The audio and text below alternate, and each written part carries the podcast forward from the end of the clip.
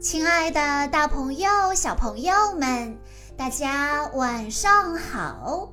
欢迎收听今天的晚安故事盒子，我是你们的好朋友小鹿姐姐。今天我要给大家讲的故事是由来自广州的苏欣小朋友推荐，故事来自《叶罗丽精灵梦》系列。在关注微信公众账号“晚安故事盒子”之后，回复“叶罗丽”这三个字，就可以收听这个系列里的其他故事了。那么今天我要给大家讲的故事名字叫做《叶罗丽精灵梦之魔法冰晶》。舒颜被曼多拉带到了镜空间。变成了石像，茉莉看着被石化的主人，伤心地哭了起来。突然，她发现了一条魔法光丝在黑暗中盘旋，便疑惑地跟了过去。魔法光丝一路把她引到了一座高大的石门前面。茉莉站在石门前面。感觉身体越来越冷。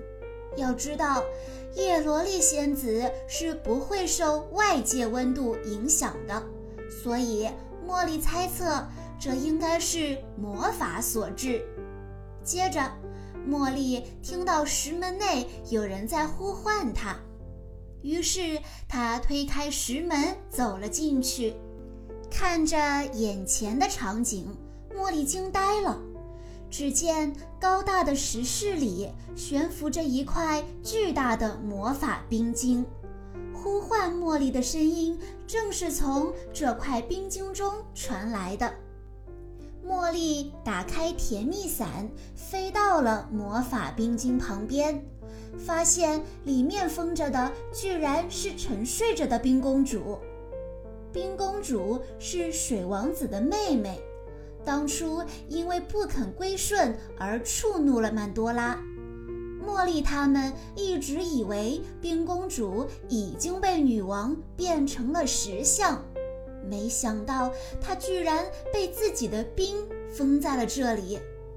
茉莉无意间触碰到了冰晶，冰晶发出了一阵光芒，周围的温度更低了。并开始飘落魔法雪花，茉莉十分惊讶。这时，冰公主醒了过来。冰公主向茉莉讲述了她的遭遇。原来，就在叶罗丽仙子被曼多拉驱逐的那一天，曼多拉把冰公主叫到了她的宫殿。她告诉冰公主，现在她是仙境的女王。而跟心灵逃到人类世界的叶罗丽都变成了娃娃。曼多拉说：“她要占领人类世界，所以需要强大的力量。她要冰公主把力量借给她，好让她用冰雪征服人类。”冰公主拒绝了曼多拉的要求，曼多拉十分愤怒，她威胁冰公主。凡是不服从他的仙子都会被变成石像，冰公主还是果断地拒绝了他。于是曼多拉把冰公主丢进了净空间，并向她射出了一支石像魔法箭。石像魔法箭是女王施展石像术的一种法器，如果被她射中，就会立刻变成石像。冰公主在箭射中她的前一刻，用自己的魔法冰晶先冻结了自己，将魔法剑挡在了冰之屏障外面。冰公主说：“她不能将自己从冰中解冻出来，否则冰裂开的瞬间，她就会变成石像。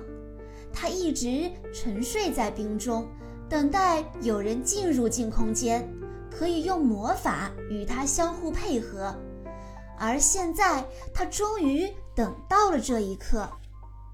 冰公主还沉浸在即将获救的喜悦中，茉莉却告诉了他一个十分不好的消息：自己已经失去了法术。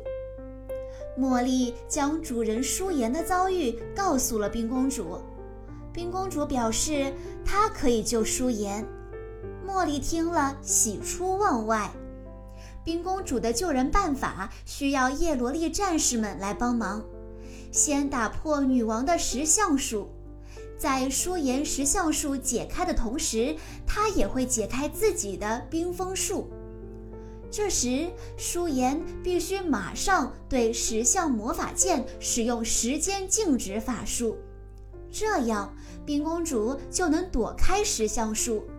之后，冰公主再对舒颜使用冰封术，冻住她快速衰老的细胞。茉莉认为，现在的首要任务就是把消息传递出去。只要叶罗丽战士得到消息，就一定会想办法破了舒颜的石像术，那一切就都好办了。但是他现在处在净空间的异世界，根本无法与外界取得联系。冰公主表示，这一点她可以帮忙。她的冰晶泪可以化成无形之水，穿透空间，与哥哥水王子取得联系。不过，水王子一向冷漠，不知道他肯不肯帮忙。冰公主滴下的冰晶泪穿透空间，来到了水王子的宫殿。水王子以为冰公主传递消息是为了让自己救他脱困。就打算扔掉冰晶泪，拒绝他的请求，因为水王子觉得仙境已经不再平静，妹妹在冰里反而比较安全。冰公主赶紧现出了幻象，他告诉水王子，要救的人不是自己，而是叶罗丽战士舒颜。冰公主说。她已经想好了对抗时间惩罚的办法，只求水王子能通知叶罗丽战士，请他们到仙境来。此时，精英小学已经放学了。王默走在回家的路上，突然一滴水落在了他的鼻子上，接着他听到了水王子的声音。在王默和萝莉大惑不解的时候，水王子的幻影出现了。他把冰公主的嘱托转述给了王默，让他们尽快赶往仙境。水王子的幻影消失之后，萝莉就提出了对这个消息的怀疑。王默回忆起从前，水王子不止一次地帮助过叶罗丽战士。甚至把自己多年修行的仙丹送给了他们，因此王默认为应该相信水王子。王默和萝莉立刻赶到叶罗丽娃娃店，把这个消息告诉了心灵。王默想立刻通知伙伴们，尽快赶往仙境。心灵告诉王默。就算这个消息是真的，也应该慎重考虑，因为去仙境十分危险，要找石像术的破解方法更是难上加难。心灵对此十分不放心，可是王默却说，就算有万分之一的希望救回舒颜，他们也绝对不会放弃。那么，小朋友们。他们究竟能不能破解石像术，救出舒言呢？在下一集的故事中，我将继续为大家讲述《叶罗丽精灵梦》的故事。以上就是今天的全部故事内容了。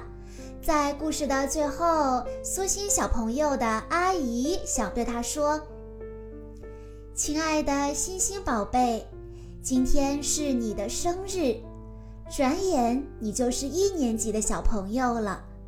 记得你刚出生时，阿姨去看你，仿佛还在昨天呢。时间过得真快呀！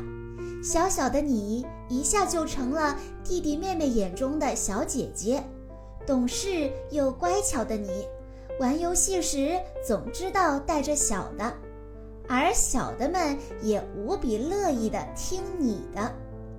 每次看到你们在一起开心的玩闹，阿姨都觉得小的们有你这样的小姐姐可真幸福。今天。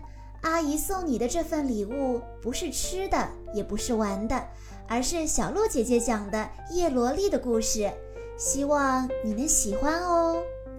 时间一天一天飞走，阿姨愿你健康快乐的成长，愿你永远童真，愿你像叶罗丽仙子们一样自信、坚强又勇敢。生日快乐哦！小鹿姐姐在这里也要祝苏欣小朋友生日快乐。好啦，今天的故事到这里就结束了，感谢大家的收听。更多好听的故事，欢迎大家关注微信公众账号“晚安故事盒子”，也欢迎家长朋友们添加小鹿姐姐的个人微信：三幺五二三二六六一二。我们下一期再见喽！